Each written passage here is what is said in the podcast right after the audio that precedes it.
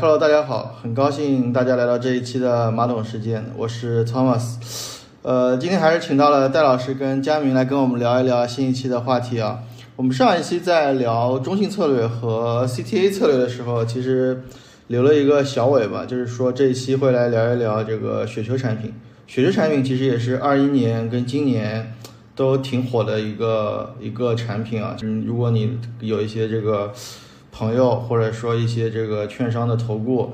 可能都会给你介绍这么一个产品。我之前自己也去看了一下这个雪球产品，它好像它的名字叫做什么“自动敲入敲出式券商收益凭证”。我是看了文稿读的，我觉得如果不看文稿，我应该都很难读得出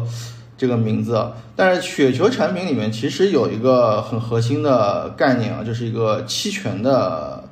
概念，我们先先让嘉嘉明来给大家介绍一下期权到底是一个是一个什么东西。Hello，大家好，我今天又来了，我来给大家普及一下期权是什么东西。实际上，期权其实也是一种衍生品，它实际上也是一种期货合约。就是说，我和对手方约定在未来某个交易日或者之前嘛，交易之前以当天约定。那当天约定的特定价格来买卖那个期货合约标的的一个权利，就是作为一个买方，我可以买了一个权利，可以和对方在未来某个交易日确定以当天约定的这个价格来进行交易。哎，那我听上去这个期权跟我们之前聊的期货听上听感上是很像的东西啊。对，实际上也是一种合约嘛，只不过期权买卖的是一种权利。就是作为买方，我买过来一个权利，就可以举个例子，我来举个例子吧。比如说我们经常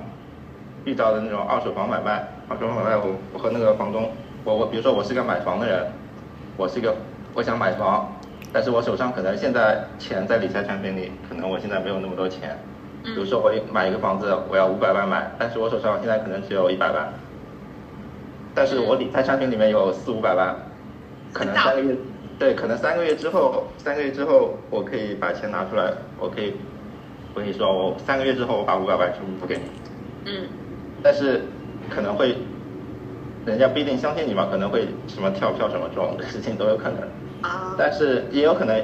之后因为房价可能会涨会跌什么的，但是假设我认为一年之后的房价可能会涨，哦，三个月之后的房价可能会涨，我想赶赶快把这个房子给锁定了，所以说我可能。先前我跟那个房东说，我先付你五十万，我作为一个意向金，其实五十万就是一个意向金，就是我买了一个权利，我说我三个月之后我把五百万，剩余的五五百万给你，其实这就是一个简单的比较易于理解，就是平常经常会遇到的一种期权的一种简单的模式。啊，那期权基本上听你这样聊完，我们抽象的话，它主要核心会关注一些什么样的信息呢？期权主要还是四个要素吧，四个要素比较重要的，一个是标的物，比如说标的物我要交易的是什么，啊，然后第二个就是到期日，我是约定在什么时候和你最后进行交割，就是进行交易，然后第三个就是行权价，行权价就是我最后以出多少钱来执行我们的交易，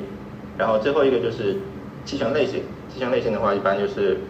看涨或看跌嘛，比如说我前面的买房的例子，那它的标的物就是一个房价。嗯，就是我那套房子，然后到期日就是我之前说三个月，有三个月之后，那行权价，行权价就是我现在就是付出的，就是就是就未来三个月之后，比如说我五百万，五百万就是我三个月之后五百万，我那行权价五百万。嗯，就是我们约定约定好的房价。对，约定好的房价。那期权类型对我来说就是看涨期权，因为我那个房价我觉得可能会涨，所以说我先提前锁定。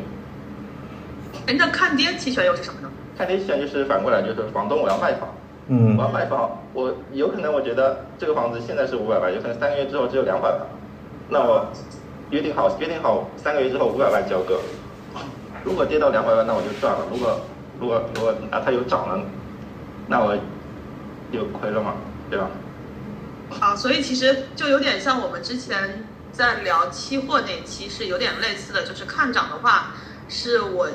相当于我希望锁定目前的一个比较低的价格，然后未来会涨的话，我就可以以这个价格去买入行权，然后最后卖出，对吧？对对对，其实就是和期货不一样的地方，就是我是买了个权利，但这个权利执不执行，是是我来决定的。哦，也就是说，我们之前聊的那那个期货的时候，虽然我们有一个约定的价格，但期货的场景下，就是到了约定价格，我一定要执行虽然说，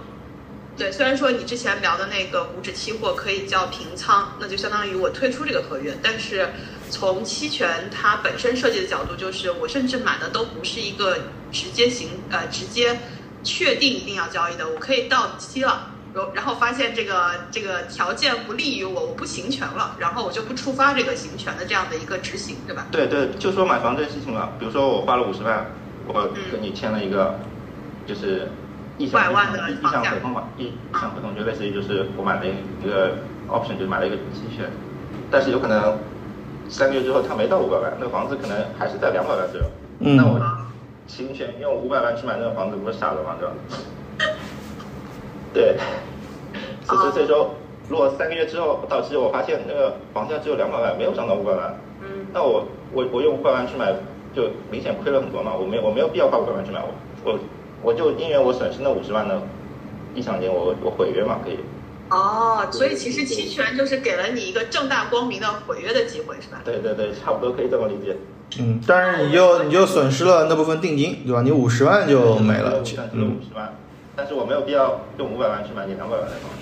啊，那哎，那这样来说的话，其实也就是在期权这个产品下面，它我们刚刚说看涨的这样的一个买入，作为一个投资者的话，也就是刚托马斯说的，我五十万，就是我最差最差这个在这个交易里头，我损失的就是这五十万，我就打水漂了，对吧？对那它的收益呢？收益啊，收益其实就是比如说你能买房子，你五百万就可能涨到一千万，哦，那赚翻了，起飞，了。赚翻了，就是你提前三个月锁定了五百万的价格，就是就相当于就等于你提前三个月用五百万买了一千万的房子，哦就相当于你的房子从那对房价涨了五百万，但是你没有必要就是去过三个月之后多付五百万去买，你可以提前三个月用五十万来锁定这个五百万。对哦，那就是以小博大，还是赚了未来的钱？嗯，听上去是是有一个更大的杠杆，是吧？还有个时间的杠杆吧？嗯，对，期权的杠杆，啊，这个比较复杂，期权杠杆，这个有哎点，。那我们再啊，我们再稍微把那个简单的问题先再说一下，就是我们刚刚聊了看涨嘛，那看跌的话，它这样的一个最大的损失，或者说它的收益是什么样一个情况？就是作为买房的话，就是你最大的损失就是一个权利金嘛。不管你是买 call 还是买 put，它的损失就是最大的权利金。只不过你最大的收益的话，就是看你的方向有没有猜对。比如说你做看涨期权，反正你一开始就先付权利金，这个权利金是你的成本，不管怎么样总归是要付的。交易一开始你这这笔钱就是就是付给了买卖方，嗯是沉没成本是固定成本，固定成本对沉没成本可以这么说。当你呢就是行情涨上去了，超过你的行权价了，这时候你执行的时候就是就赚钱了，对吧？比如说我们举个例子好了，就是说现在沪深三百，沪深三百昨天刚结算，就是中金所的那个股指期货，昨天刚结算，结算价大概在三九五零附近。如果你在三千九三千九的时候你买了一个三九五零的看涨期权，那时候你花了权利金可能是假设假设那时候可能是五十块钱，嗯，那你就一开始就那个合约你开仓的时候，开仓那个看看涨期权的时候，你五十块钱就瞬间就没有了，嗯，就是就是你的成本，然后看那个就是到期的时候那个 option 能不能涨涨过三九五零，涨过三九五零，就是你是在最后交割的时候你是赚钱的，嗯。但是你从整体来看，你要涨过四千，啊，因为有个成本价。对，你成本价是五十嘛，涨，你就是到期日如果是四千的话，你就四千减三九五零就赚了五十块钱，正好能覆盖你的那个权利金。嗯如果涨到四千以上，就是整个整个交易来说你是赚钱的。哎，那如果是看跌期权呢？看跌期权就反过来嘛，其实一样的。比如说你在四千的时候，嗯如果在沪深三百买四千点的时候，你买入了一个看跌期权，嗯假设你买的是三九五零的那个交割价，就是它的行权价三九五零的，那当你那个跌到三千九的时候，你刚刚就是盈亏平衡。如果再继续跌，小于三千九的时候，你就是赚平了。哎，那所以其实看跌期权它给你的权利就是你以一个比较现在高的价格，然后去未来执行。那它越往下跌，其实你赚的越多。可是如果基本上跌到零是你的最大收益。对，一般沪深三百跌到零也是挺可怕的。对。哎，那那说回来啊，就是我们大概理解了期权的一个简单的概念之后，回过来说，刚才托马斯说了一个非常长的词，就是那个雪球的标准名称叫什么？自动敲入敲出是券商收益凭证，它这个又是跟期权一个什么关系呢？我第一次看到这个名字的时候，我也挺懵的。其实我不太明白什么叫自动敲入敲出啊。那券商收益凭证一般，我一开始第一第一第一第一个理解的，就是可能是券商发行的一个产品。嗯。然后自动敲入敲出，实际上我后来查了一下，实际上。也是它一个包包装过的一个定义，就是它对这个期权进行了包装。然后实际上对对于投资者来说的话，雪球上面实际上就是我 short 一个 put 期权，就等于我卖出一个看跌期权。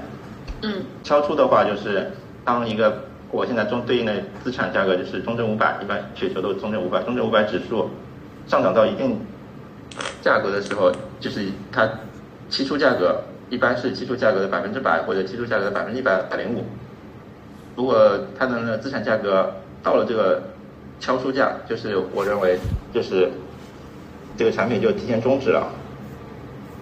然后如果敲入价的话，就是我下跌到一定的程度，这个资产下跌到百分之期初价格百分之七十或者百分之七十五，这个按那个产品它自己定义的，就是如果跌到那个敲入价，就投资者就是。相当于投资者买入了中证五百的那 ETF，哎，所以听下来，敲入敲出就是在我们刚才聊的一个最基本的期权的产品上面叠加了一些观察的这些障碍，或者说加了一些门槛，然后这些门槛会给到我们作为投资人，或者说这个产品设计的时候，它有一些条件触发，是吧？就不像我们刚才说的。那个标准的一个期权产品，它是一个你自主决定你要不要去行权，而是就这个所谓的自动敲入敲出，就是它设了一些条件，然后由这些条件作为触发行权不行权的这样的一个规则。是的，没错，就是触发敲入价，就相当于我卖出一个看跌期权，然后触发了行权价，就是当我那个触发了行权的时候。就是券商会把它的中证五百的 ETF 导给我。哦，那敲出呢？就是我刚听下来的意思是，我这个合约就终止了，是吧？对，敲出就类似于我就是卖出一个看跌期权，然后当一个就是它的价格上涨到那个敲出价的时候，就相当于我把这个期权给平仓了，类似于这个意思。就是雪球这个产品，它实际上背后对应的是。如果我作为一个投资者，我买了雪球产品，相当于我卖出了一个看跌期权。那我们刚才在讲说，卖出看跌期权，它作为投资者，就是作为买入一个看跌期权，它的收益是这个价格越跌，那我的收益越大。那反向的，我们来看，如果雪球产品，我作为一个投资者。我相当于是卖出了一份看跌期权，那么我对这个产品的预期其实应该是不跌，对吧？对，就就是买入期权的人是希望它越跌越好，但是反过来，我是他的对手方的话，就是我希望它不跌。嗯，就是这个意思。然后它的曲线呢，它的其实最大收益其实就是权利金，但是雪球这个产品的话，它包装过了，等等于他给他认为他那个收益就给了你一个固定收益嘛。对，但是作作为卖方，卖方作为卖卖出 put 的一个卖出看跌期权的，我最害怕就是它一直一路跌，因为我作为卖方，就是我收益最大收益是固定，但是我的最最大亏损是无上限的，就是。嗯嗯嗯，对我就就是作为投资者来说，买入雪球产品的投资者来说，最害怕就是我一一路跌。啊啊，那我们再说回来，就是。我们简单讲，如果按照刚才你聊的雪球产品，它有几个标准的要素，就跟我们看期权一样。它的标准要素应该就是，首先它有一个挂钩的标的，就一般来说，雪球市面上的雪球产品应该挂钩的是中证五百。那另外就是它会有一个产品期限，那大概率的这些市面上的产品应该是十二个月到二十四个月，就一一年到两年。那一般来说，我们也会看到它有一个票息叫年化收益率，这也是最开始我听到雪球的时候，觉得这个产品令我非常震惊，就是号称年化收益可以达到百分之十五到二十，且从市场宣传上来说，我看到的大部分都是这是一个基本上稳赚不赔，或者说胜率极高的这样的一个产品。然后你刚刚讲说雪球产品还有敲出价格，比如说一般都会以。期初的这个价格大概，比如说我们就说上周五吧，五百应该是在一千呃六千左右，所以六千的这个点位它作为交敲出价格的一个观察点，另外有可能是再稍微上调一个百分之五之类的。那还有个敲入价格，一般是你说的这个观察，就期初的这个指数向下百分之三十或者百分之二十五，那基本上就是呃。六千点向下再跌百分之八，百分之二十的话四千八左右。对对对对，那然后你刚刚说到说就是这个敲入敲出的话，如果敲出了，就意味这个挂钩的标的中证五百向上涨，就可能涨过现在的六千。那这个时候敲出的结果是这个合约结束是吧？对，敲出的敲出，比如说啊，我们就举个例子好了，就是有个雪球产品，它的那个产品标挂钩标的是中证五百嘛。我们就回到那个四要素，四要素来说的话，它的标的标的物就是中证五百，那到期日到期日，我们举例简单一点吧，就一年吧，就十二个月。然后行权价，行权价实际上就是 就是触发敲入的时候，就是我们说五千点，那就是五千。期期期权类型它就是一个看跌一个期权，嗯，对吧？就是就四要素，四要素有了，嗯，然后它的。到期日呢，它是现在是敲出，它观敲出敲出观察是每月观察一次，敲入是每每个交易日。然后就是实际上我们就简单来讲一下这个产品怎么最后的结果吧，就是怎么样是赚钱，怎么样是亏钱。作为作为我一个买入的投资人，我会面临到什么样的情况？对，就我们就举这个例子好了，就是它可能有我们简单讲就四种情况，就如果只是触发敲出，就是它六千点，然后一直震荡、震荡、震荡，然后有某到了某一天，它超过六千点了。嗯。那这样的情况，而且假设假设第三个月它超过六千点了，那就是我们在第三个月的时候，它这个合约就终，这个雪球那个合约就终止终止了。那要三个月之内，我的就是能赚大概，按年化百分之二十的话，就一年我赚了三个月的利息，就相当于我能赚百分之五的利息。啊。就是第一种情况，就是只触发出敲出的时间。那如果第二种情况就是先触发敲入，然后后触发敲出，一般来说就是也是，我们也假设三个月好了，这三个月如果它过了第三个月，然后中证五百从六千跌到了四千点，假设假四千九好了，我们假设到四千九，那低于五千的敲入价格了，嗯，就触会触发敲入嘛，嗯，触发敲入的时候就等于券商把那个中证五百 ETF 倒给你了，那之后的话就。就等于你手上拿着中证五百的那个 ETF，那你的赚钱不赚钱，其实就取决于中证五百能不能回本。然后假设假设假假设我们在第六个月它那个回本了，就超过六千了，然后触发触触发了又触发了敲出嘛，就相当于那六个月六个月触发了敲出，然后我这个产品就在第六个月结束了，那投资者就获得百分之十的时候，也就是。六个月嘛，它一年是百百分之二十，那半年就是百分之十。那当然每每个产品雪球产品不一样了，它我们只是捡了一个最简单的一个雪球产品，就是。嗯。那如果如果这个产品刚刚你说的是第一种是只出发敲出，也就是说我直接就结束了，然后我持有多长时间，这个它对应了年化率呃年化收益率，然后去计算一下，比如说你刚刚说的三个月，那这个就只有四分之一的年化。那第二种情况是先触发了敲入，就是等于说它跌，跌跌跌跌穿了它的那个敲入的点位之后，但是这这个时候实际上这个产品还没有结束，它又牛逼的涨回来了，对吧？就你刚刚说的它涨回了六千点，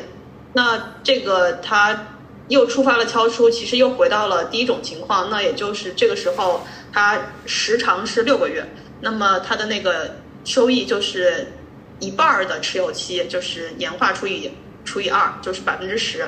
那如果没有触发敲入敲出呢？啊，没有，如果就就是等于说第三种情况的话，就是没有既没有触发敲入，也没有触发敲出，那是最理想的情况，就等于它十它十二个月产品就十二个月产品我一直都没有触发敲出，啊、等于我赚满了这整个十二个月的那个票息嘛。那那这种情况就是有一点像前一阵，我记得今年还是什么时候说那个沪深三百十年从从三千点还是还是回到了三千点，在这个过程中震荡了很多次，但最后结束还是回到了原点。但这样的产品在回到原点的时候，它其实是反而是最优的状态，是你获取了全额的这样的一个票息，是吧？对，这是最理想的一个情况，但是有可能会触发一个最差的情况，就是我触发了敲入，然后一直没有回到敲出价格。哦，那就还还是回到我们这个例子，如果是刚才说的那个六千点，然后敲入价格是五千，然后像像这个股市一直跌，就比如说从今年的九月，今年好像是九月、十月跌的特别惨吧，那就说这两个月时间一直跌，然后一直没还没，我看目前好像还没回去。那这样的话，它最差会怎么样？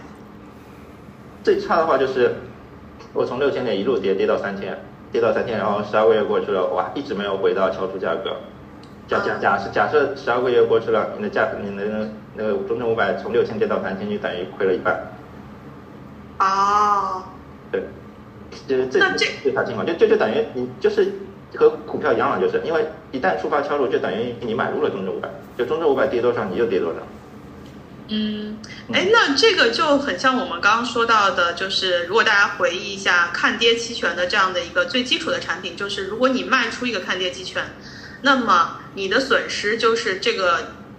这个标的，它如果跌到了零，你就是损失最大的。像你刚刚说那个产，品，没错。那也就是如果我买入之后，我太我真的十二个月、一年一年都在跌，哎，中概还是那个那个恒生，它一直在跌，对吧？对，那如果碰到中跌了十二个月，跌了十二个月，然后我已经忘了跌了至少百分之四十以上吧。那这个就是最惨的一个雪球的 一个标的，等于作为投资者的话，我就是跟那其实跟我买跟我买股票是一样的，我就直接也是，如果我买入了中概，然后十二个月 它一直一路跌下去，跌到了百分之。四十六十，那我最后结算的时候，它但凡没有涨回来敲出，我就是按最后结算价，就是结算的点位来看，我跌了多少，我本金又损失多少，是这样的一个情况。对对对，其实就是它的最重要的地方就是你不能被敲入，嗯你一旦被敲入了，就等于你买了这个股票嘛，就等于买买了那个中证五百 ETF，你只要不被敲入，你就一直能赚那个票息。但像你说的，基本上它有一个这个产品为什么叫雪球产品，或者说为什么期权它是一个相对复杂的产品，就是它是一个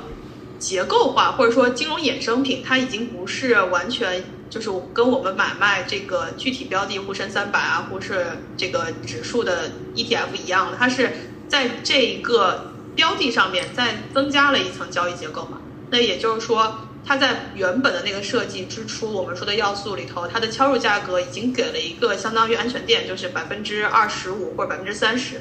那除了像中概这么极端的产品啊，我觉得中概如果设了去做了雪球，也不一定有人买。那也就是说，我真正敲入的这个范围，实际上是以我们比如说期初买入的这样的一个价格往下百分之二十五或百分之三十。那对应实际市场的操作就是，我对于这个标的，我是不是觉得它会向下百分之二十五或百分之三十？对，其实就是如果没有的话，对，其实你你你想买买这个合约，就是也期望它希望它不会跌，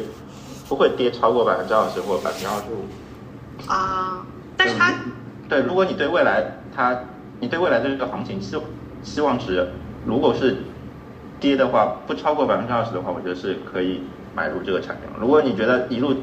未来行情非常差，可能很很就是跌得很惨的话，你这个产品是不适合你的，就是。嗯啊，但它还有个好处是我，因为你刚才讲的第我忘了第呃，第二种情况吧，就是虽然它跌，但是如果因为它有一个这个产品的期限嘛，比如说十二个月或是二十四个月，但凡我觉得十二个月或二十四个月它都能涨回去，其实它涨不涨回敲出事件都还好，因为我如果涨回去了，那我的损失也不会达到像刚才说的中概直接腰斩之后再腰斩这种情况，就还要考虑一个时间范围，是吧？对，要考虑时间范围，就是所以这种啊，就是只只要触发敲出了，就是你基本上就是就是保本了啊，就是对这个就是作为投资者来说，触发敲出就是保本。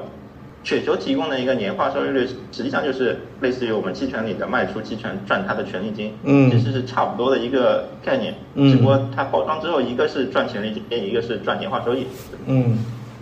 所以从你的角度来说，你觉得那个雪球产品是比较适合在什么样的情况下买？或者说，大家在看雪球产品的这些要素的时候，哪一些是你会关心的？这个就影响你最后收益的这些对，首信息？首先你要把它的规则搞清楚。就雪雪球现在因为衍生品太多了，就我们刚才介绍的只不过是个最简单的，就是一可能是一刚开始出来的时候，它嗯新出的一个产品。然后现到现在的话，就是我咨询过我的客户经理，券商的客户他现在的产品越来越复杂了。啊，计算收益的都会分阶段的，就比如说你触发敲入它是怎么算的，没有触发敲入它是怎么算的。首先你要把这个产品的这规则先要搞清楚，嗯可能这个可能就要劝退一大部分人了。对对对，我觉得光听那个名字和它有这么多的条件，实际上啊，其实除了这个，还有据我听说的这个衍生品，就是雪球的各种变种，它的门槛也越来越高。好像最早的时候的，就是我们今天举的这个例子，它的一个呃入入门的这样的一个资金体量就是一百万。然后我看后来它有一些什么雪球的产品的演变，然后起的名字也都非常的中国化，什么麒麟啊，什么凤凰啊，什么乱七八糟的，真的就是你去如果去搜一下，大概或者你有渠道了解一下这这类的产品，它可能就是加了很多条件，有的是向上做了一些保护，有的是向下做了一些保护，那这个可能都是根据具体的投资人来做的这种产品设计啊，但基本上往上走，有的我看。好像有最高的这种门槛，基本上是一千万起买。我不知道那个托马斯看到过相关的宣传吗？也有相关的宣传会直接说，啊、这就是个，因为它挂钩的标的是五百这种指数嘛，他会说这是比指数增强更确定的一种产品。毕竟指数增强它是没有办法告诉你我的年化可以到百分之十四啊、百分之十五或者百分之二十这样情况，有可能就是反向的下跌，就是反向的增强。那另外就是说，像你刚刚讲到的这类产品，虽然它给了一个像我们说的期权的这样的一个保证保证金或者说票息的这样的一个固定收益，但它也是存在极端情况下，就是真的是暴跌超过了它的敲入的比例，而且回不去了。那这个可能就是对于雪球产品购买者来说最大的一个风险了，是吧？对，没错，就是卖出看跌期权最害怕就是一路跌。嗯，而且涨不回来，就是在你对的合同期限内，是吧？是的，就是被撬入就等于你买股票嘛，就是你就一路跌的话，你就一路亏损。啊、而且在这种场景下，你说我们要买股票，起码我还可以割肉，是吧？如果他就是腰斩之后，我可以出，说。到点上了，它就是你你没你没法走，你没法走，走不掉，你想走都走不掉，就是你只能等到那个产品到期，自动帮你按平仓啊，对对，眼睁睁的看着它跌，是吗？是的，是的，他们设计这个产品来市场上卖，他们也是有自己的一些理由的。就比如说我们刚刚拿的一些例子，拿中概或者恒生来举这个例子，你看我们现在市场上大部分的雪球产品都是用五百来做这个这个期权的这个标标的的，它肯定是有一定道理的，肯定就是五百这个指数，从他们回测的情况来看，可能比较符合这个阶段函数的这种或者这种买入卖出条敲入敲出条件的一些样本嘛，他们肯定也有做过这样的回测的，不是像恒生或者像中概这么刺激的 这种一路跌，什么敲入之后一路向下，再也没有机会敲出的，他们肯定也是做过这种回测的。但是我觉得这个产品一个很大的问题是说，就是就是还是佳明说的，就是你得了解它到底是怎么回事儿。它敲入之后，其实你就相当于买入了这个五百了，那你因为但是你又不能自己说我要去割或者怎么样，你你只能看着，因为你跟他签了就是一个十二个月或者二十四个月的合约，你也没办法赎回，就是你你得完全就看着他自己在走。其实我觉得就是如果你一开始不是很了解这个产品或者。不是那么清楚的话，你这个过程是会会很煎熬，或者说你完全不知道，可能也就不煎熬了。你也不知道什么敲入敲出，你也不知道自己的产品已经进入到敲入阶段了，对吧？你就这个当自己买了一个什么封闭期一年或者两年的产品，到时候看赚了就是赚了，亏了就是亏了，很感觉就有点像这类东西，因为这个过程你是没有办法去操控的，不像如果就我们一开始说的期权概念，你是自己去卖出了一个，就你自己销一个 put。那你是还能控制的，你后悔了，那我就或者怎么怎么样，你还能有一些这个这个操作，但是他这个就就没完全没有了，你就只能看着它高了。哎，那我们刚说了最坏的情况，但是是不是向上？如果这个指数往上走，对于期权的购买者来说也没有那么的，就是没有的那么优质这个产品。如果你碰到大牛市的话，这个产品也是非常不适合你的。但当然，当然，你觉得如果看你的心理期望，如果你心理期望如果这样只需要一年百分之十五的话，我觉得还是 OK 的，因为它每次向上涨的话，触发销出就等等于结束了。如果如果指数一直在涨，你可能买一个月不到，一个月一个月以后就它就敲出了，你等于一个月以后就这个产品就结束了，你可能要每个月都要搞一次。嗯，这个敲出就有点像像是那种止盈类产品，对吧？就是关键是关键是指数有可能一个月涨了百分之十，但是你只能你只能拿一个月的利息。那然后你就接着，然后你就你再然后你再接接接着买嘛。对，就是你每每次对吧？还不断的操作，而且每次都是跑输的，有可能跑输跑输指数的嘛。因为指数涨百分之十，你可能赚利息大于百分之二左右，你就亏了百分之八嘛，就像跑输市场了，相当于。就是这个产品就是更适合于左侧交易，就是像那个。更适合于在震荡市，如果碰到这种大趋势的情况下，不管是暴涨还是暴跌，都是非常不适合。啊，虽然刚刚佳明浅浅的凡尔赛了一个，说如果你只追求年化百分之十五，我想说，今年能达到年化百分之十五的，应该是这个市场中的王者了。但是，呃，anyway，就是。我们如果回过来看这个产品，它有一些特定的前提条件，大家还是在购买之前需要了解的。就真的是像佳明说的，这个震荡市的情况下非常适合。就是震荡市，你又不想自己操作，毕竟大部分人，我想已经有了这个百万或者是五百万甚至千万级的这种这种投资资产的用户，他基本上主业可能还在忙别的，所以他把这个时间就交给这些呃专业的。金融机构吧，我觉得他拿一个百分之十五这样年化，基本不能叫类固收，或者说它的就是胜率比较大的情况还是会有的，特别是在震荡市下。那如果是牛市或者是熊市，就是一路向下或者一路向上，其实这类产品也不太会受到市场上的一个关注。那同样，这个销售市场也不会就是主要的来推荐，所以我觉得这也是一个。市场行为吧，就为什么这两年会大家听到比较多，或者大家看到比较多，就本身你真的有资金去这个在市场上里头拿拿这个几百万、一千万去来回操作，也不是一件特别容易的事情。对。那有些人可能想着我就躺了吧。对，其实这两年特别火，主要还是非常适合这个产品。这两年，因为这两年还是处于一种就是底部在形成底部左左侧的左侧交易这个阶段，就是。嗯。也是一个特定市场的特定交易策略，就是可能就是我一直都觉得，就是这个市场投资这个事儿没有一个就是一直有用的一个策略，你得根据这个市场的情况来调整自己的投资。这个产品可能就是符合这两年一个行情的一个策略，可能也也也你也可以说是一个金融机构的创新产品。主主要是受大家比较欢迎，正好也符合这两年的市场，所以这就火了。应该说是比较受有有钱人的欢迎，像我们这个都没有什么买入的机会啊。你有没有想过，没有买入机会可能是对我们的一种保护？对对对，其实我一直都觉得有很多金融产品它设置了一个所谓那个这个这个这个这个投投对的门槛，我觉得是对这个一很多人的一种一种一种保护。如果这种很多像小小白韭菜能买的话，可能会坑的亏的更快嘛。哎，那我最后一个小问题，其实也是我在看或者说了解期权的时候比较困扰我的吧。就我们如果看最简单的那个看涨看跌期权，里头核心的概念是你最早付出的这个保证金。那如果从图形上来看，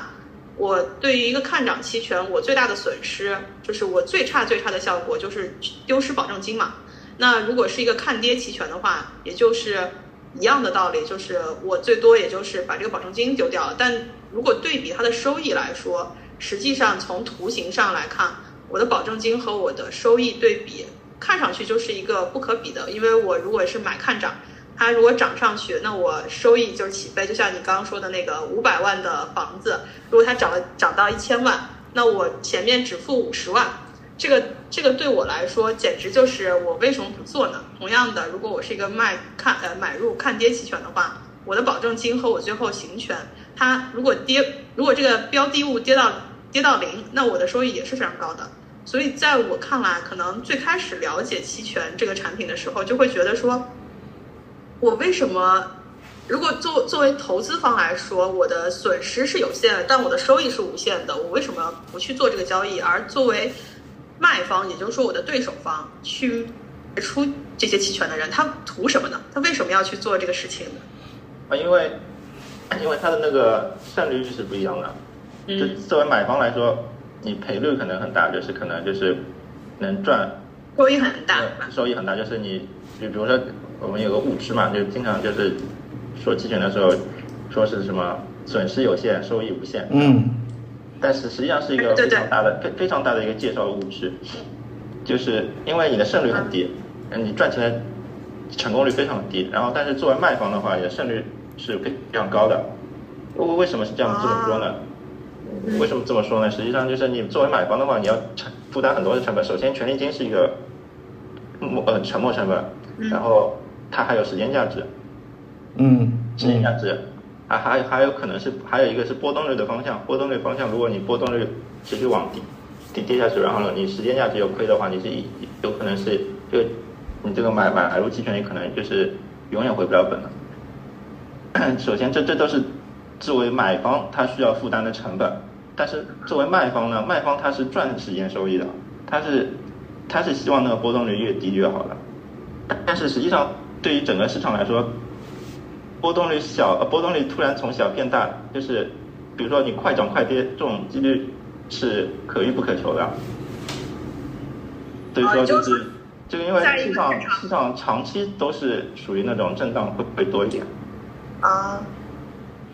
这个其其实从概率的角度来说，就非常像现在的世界杯，虽然有很多冷门，你可以一直去买那个黑马。或者是买爆冷的这个比赛，但问题是说你一直买一直买，因为你每次举物我们就拿这个足彩来举例子，就是你就买足彩的这个，你每次要买这个彩票，彩票本身是有是有钱的，是有费用的，就相当于有点像我们这个交易成本跟权利金。那你买这个黑马，虽然说你确实你你这个呃成本有限，成就是指这个彩票，彩票确实不贵，然后你可能赢的话可能赢几十倍，或者是甚至是几百倍。但是这个概率是非常小的，因为虽然很能爆冷，但是爆冷的场次是非常非常少的。那如果说假设我们就是一个赢了就 all in，赢了就 all in 这样来滚的话，其实你清零的概率也是非常非常大的。就是如果你长期这样，对，没错，嗯，对，其实其实彩票其实其实彩票也是一种期权的一种变种嘛。就假设假设我们足彩。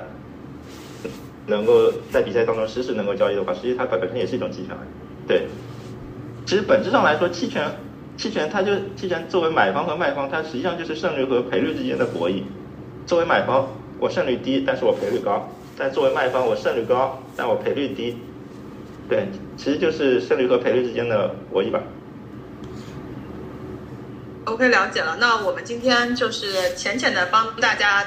开了个小门，了解了一下期权是什么，也顺便解读了一下今年或者去年这两年市场上非常热的雪球产品，它大概的底层核心原理是什么？那当然，市场上的这些产品会有更多的复杂性，也希望大家在了解的时候就是不要忘记仔细阅读条款。那真正的你可能未来会面临的风险都在条款里头，但核心逻辑就是我们今天讲的，这是一个你卖出看跌期权，它基本上在一个震荡市下，是有一定比较大的，就像嘉宾最后说的，这个胜率会比较高。但是你也要需要提前去做这个判断，包括标的它到底是不是符合这样的一个场景。第二个就是它的敲入敲出价格是不是符合你的预期。总而言之，就是一句话：买金融产品之前，还是认真的了解到底你买的是什么。好，那我们今天就到这里了，谢谢大家。好，拜拜。好，谢谢，拜拜。